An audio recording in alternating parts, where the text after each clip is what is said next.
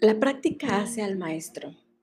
Seguramente has escuchado esta frase más de una ocasión y posiblemente me has escuchado a mí decir la práctica en realidad no hace al maestro, sino la reflexión y la intención de mejora.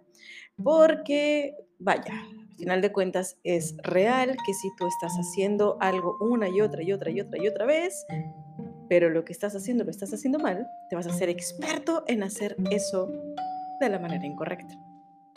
Te voy a poner un ejemplo, eh, porque hoy quiero que profundicemos un poquito en ello. Quiero ayudarte en el episodio de hoy a hacer conciencia sobre qué estás haciendo y si eso que estás haciendo te está ayudando o no. Porque cada día que vivimos con las cosas que elegimos hacer, especialmente esas cosas más del día a día, más rutinarias, más habituales, posiblemente estemos cayendo en algún error. Siempre que empezamos a realizar alguna actividad y la repetimos al día siguiente o en la siguiente ocasión y la volvemos a repetir exactamente de la misma manera, vamos especializándonos en esa forma de actuar. Voy a ponerte un ejemplo para que te quede muy claro. Hace unos años empecé a tomar clases de natación. Yo aprendí a nadar ya estando muy grande, ¿vale? Eh, pero bueno, cuando estaba tomando clases de natación, en ese grupo que obviamente estaba con adultos principiantes, se inscribió también otra persona que ya sabía nadar pero bueno, quiso estar en esa clase por, no sé, me imagino se acomodaban los horarios, no sé.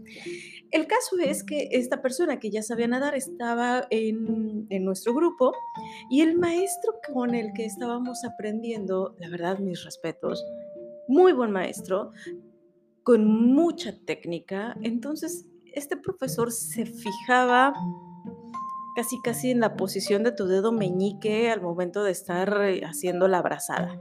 Y hacía muchas sugerencias de el grado de inclinación de tu cabeza, cómo debes estar acomodando tus manos, de en qué momento tendrías que salir a respirar, cada detallito.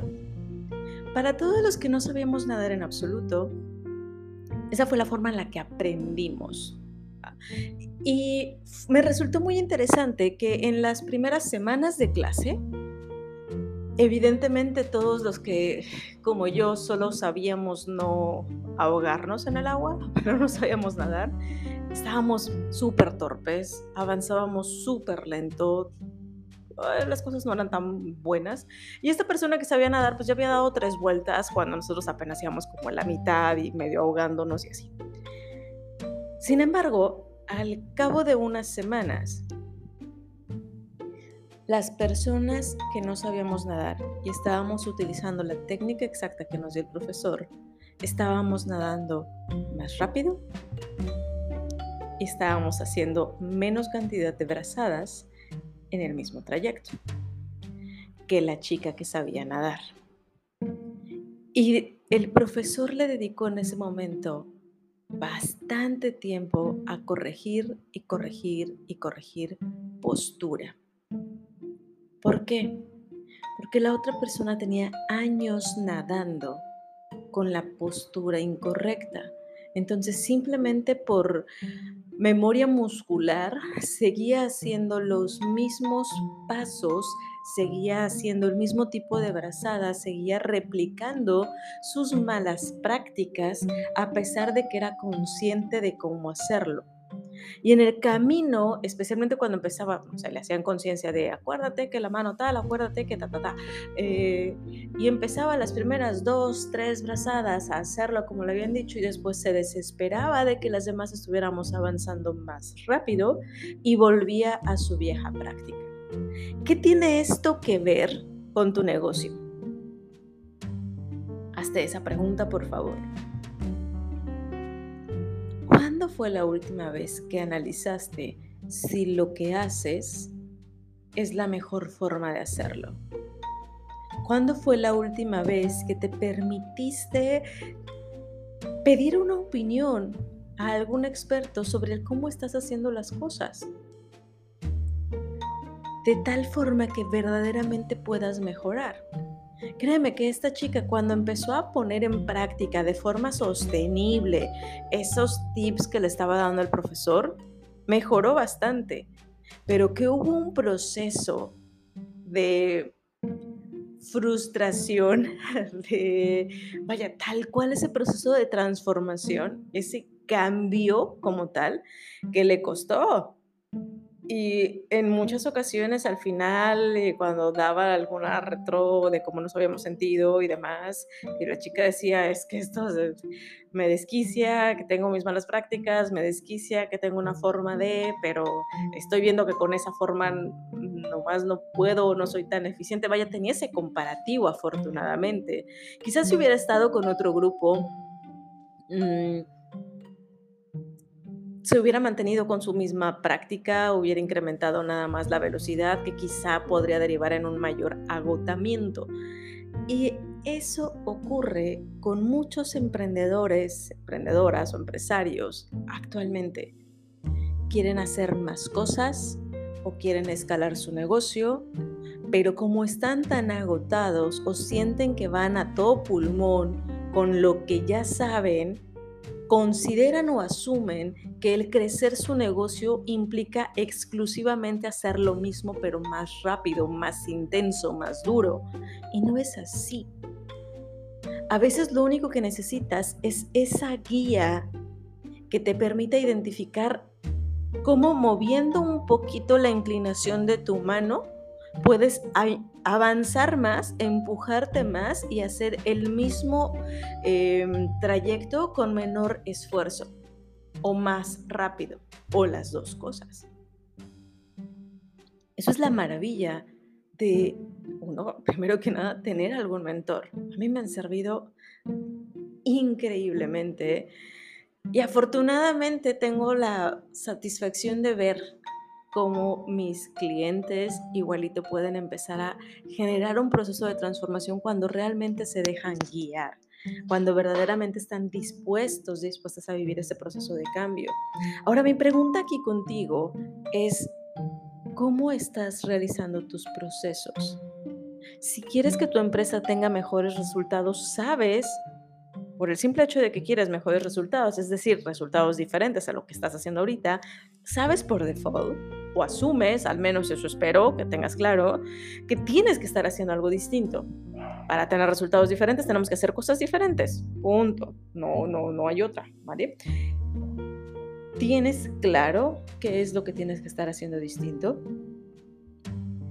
¿Tienes esa capacidad de identificar en qué tendrías que mejorar las cosas? ¿O tienes esa suficiente humildad y ganas de crecer como para levantar la mano y preguntarle a alguien? Porque a veces esa es una parte que también nos cuesta.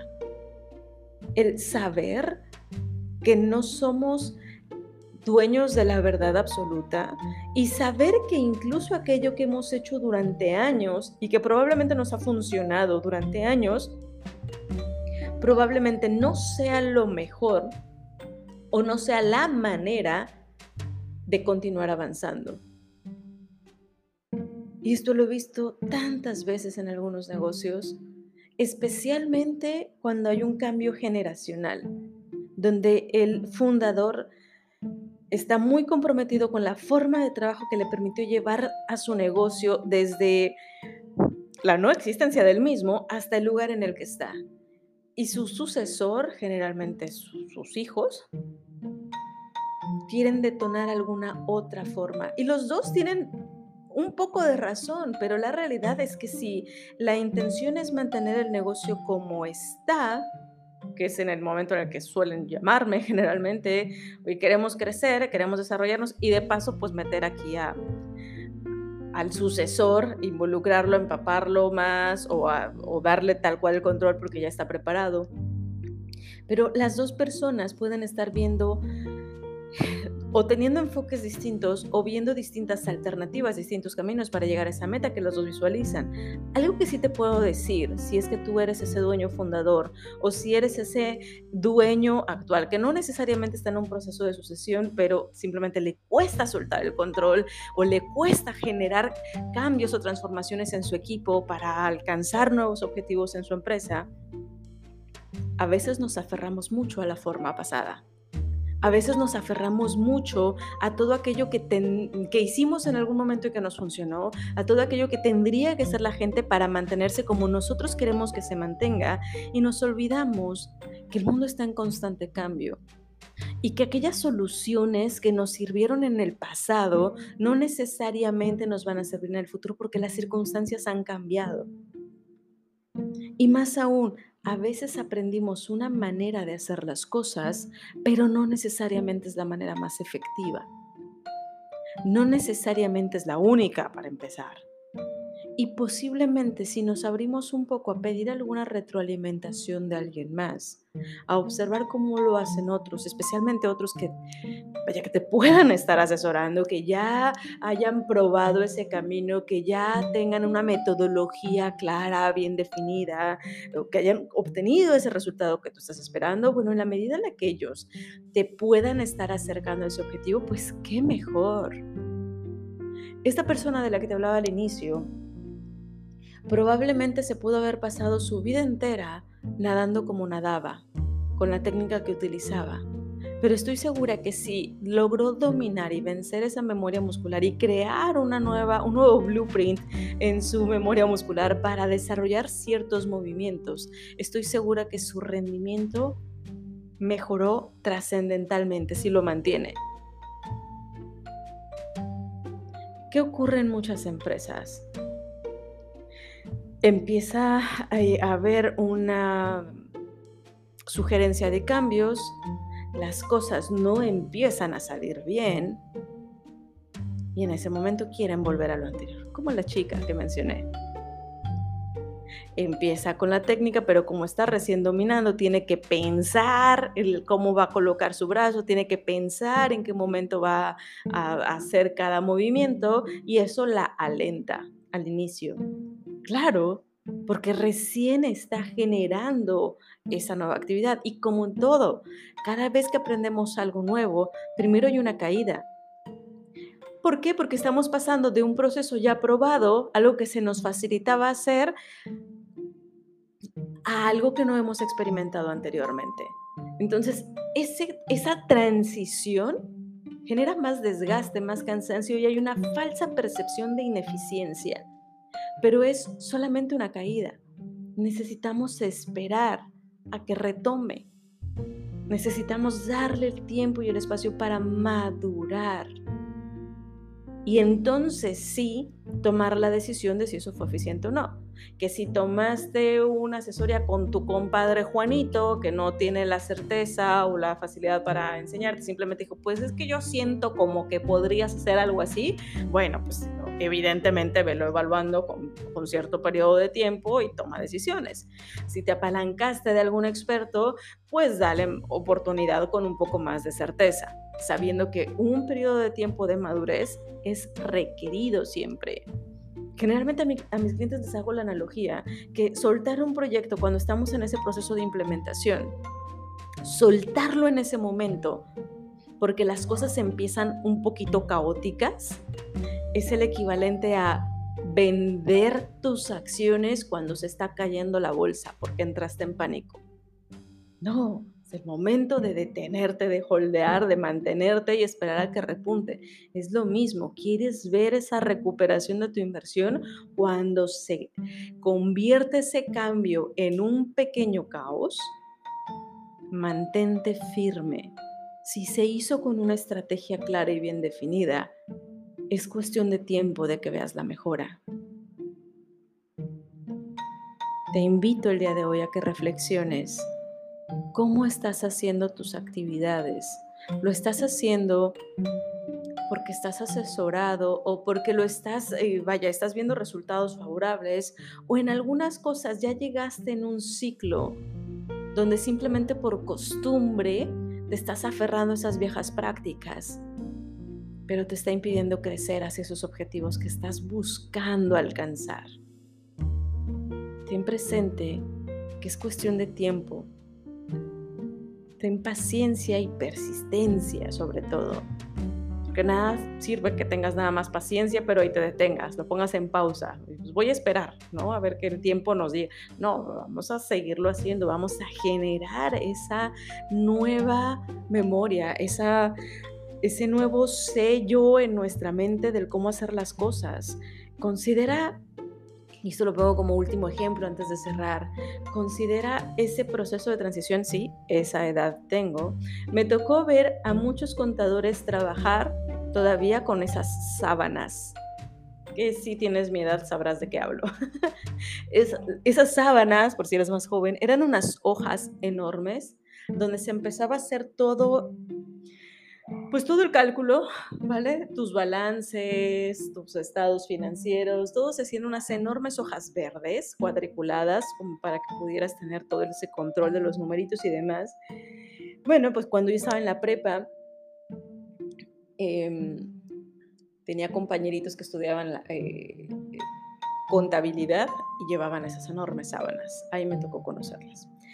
Y por supuesto que me tocó después, años después, trabajando ya en saliendo de la universidad, algunas empresas que todavía estaban en ese proceso de transición, contabilidad, de dejar sus sábanas y empezar a utilizar Excel. Y me tocó ver a varios contadores ya grandes diciendo, no, no, no, no, no, Excel no, yo soy más rápido con mis sábanas. Imagínate eso.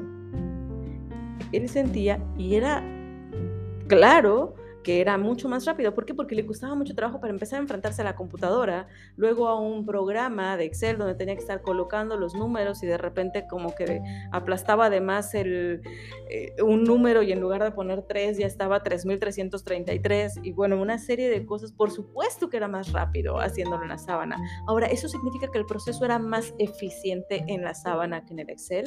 No. Significa que requería madurez requería dominar este nuevo proceso. Te puedo garantizar que ahorita el contador más senior, el más viejito que te puedas encontrar, si le dices, le gustaría volver a las sábanas en lugar de estar utilizando Excel, te va a decir, hell no. por supuesto que no, como por qué querría volver a hacer mis cuentas si aquí lo tengo todo, ¿sabes? Porque ha dominado un nuevo proceso.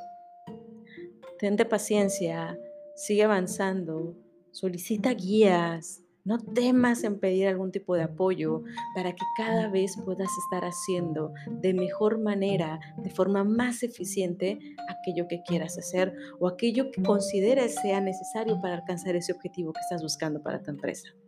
Espero que eso te sirva y te sume un montón. Te mando un abrazote enorme. Nos escuchamos pronto. Soy Caro Hernández. Hasta luego.